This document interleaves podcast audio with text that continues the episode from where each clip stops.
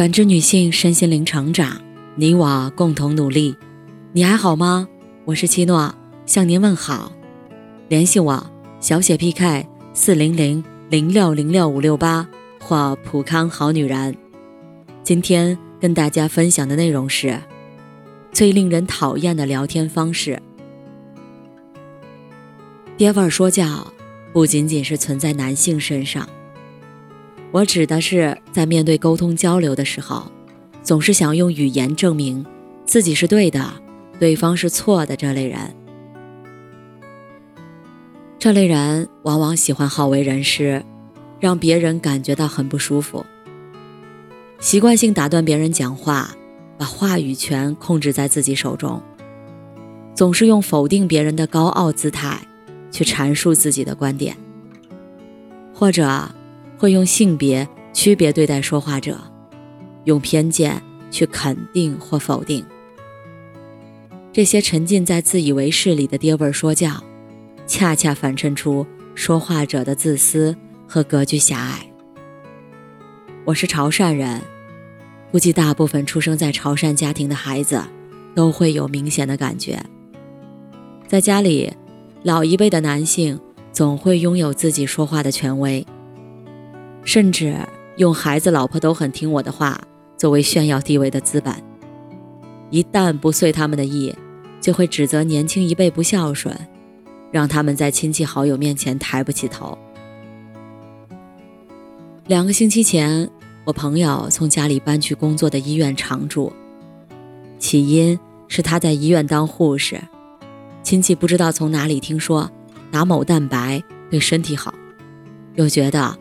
我朋友在医院工作，拿的药品肯定不会是次品，而且有内部价格便宜，所以每天拉着一大群人去他工作的地方打吊针。在防疫部的他，本来每天可以五点多下班，却因为要照顾来打蛋白的亲戚，每天都忙到很晚，身体也熬不住了。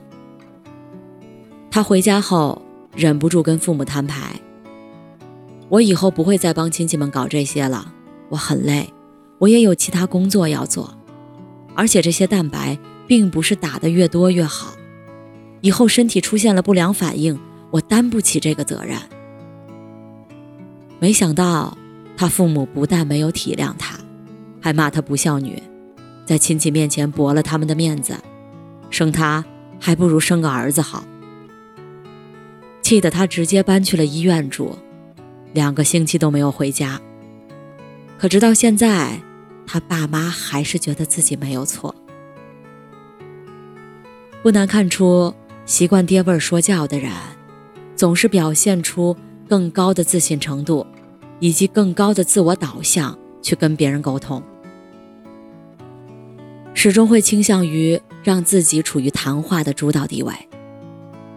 而面对这样的爹味儿说教情况，有的人选择忍受，有的人选择了反击。选择反击的人会据理力争，却直接被简单粗暴地扣上无理取闹、暴脾气、不孝顺、不懂事儿等标签。在亲密关系中，这样的沟通方式直接抹杀了双方之间更进一步的了解，甚至是最基本的尊重，造成双方关系的不和谐。或者被说教侵害的一方，不断产生自我怀疑，逐渐把自己说话的权利交给别人。我们要反抗的，并不是某部分群体，而是这种社会文化，默认男性的思考是更理性的，女性的思考是更感性的。你会发现，男女对立这个问题，恰恰是这种社会文化引起的。当女性真正说出些什么的时候，就容易被外界质疑，你又在打拳了。甚至想为女性说句话的男性，也会被质疑或者遭到谩骂。可无法坚持自我的声音，更容易被默认的声音淹没。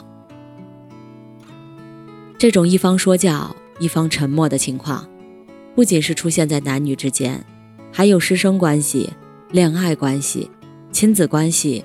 雇佣关系等等。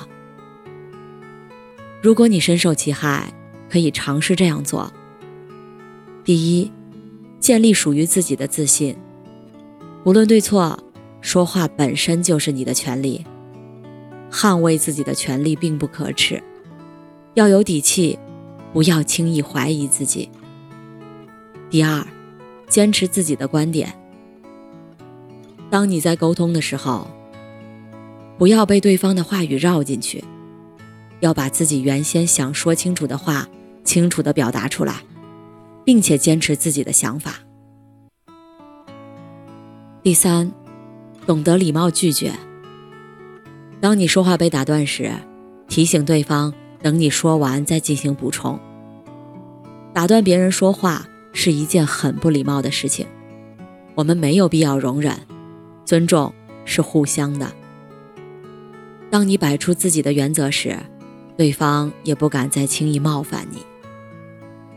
相反，如果你很容易对别人跌味说教，可以尝试从这几点改变：第一，克制自己爱打断别人讲话的行为，多锻炼自己的耐心，做一个合格的倾听者；第二，多关注内容本身。性别、身份、地位等，都不能代表一个人说话的正确性。内容问题的探讨才是关键，不要轻易用偏见去看待发言者。第三，反复感受自己被别人说教的滋味。想想自己小时候被父母否定的委屈感，以及不被别人尊重的耻辱感，并且以你想别人跟你相处的方式去对待别人。很大程度上会减少教育别人的念头。共情是最容易站在对方立场上想问题的方式。说到底，沟通为的是什么？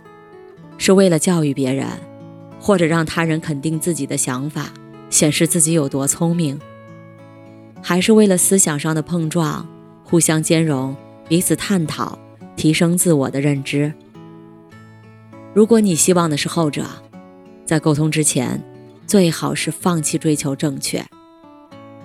任何观点都没有绝对的错误跟正确，不要轻视自以为错误的想法。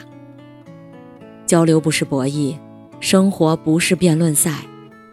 我们想通过表达去抒发自己的情感，同时也需要用倾听去了解他人的世界。语言价值并不是证明对错，理解彼此。才是最值得期待发挥的作用。感谢您的收听和陪伴，如果喜欢，可以关注我、联系我、参与健康自测。我们下期再见。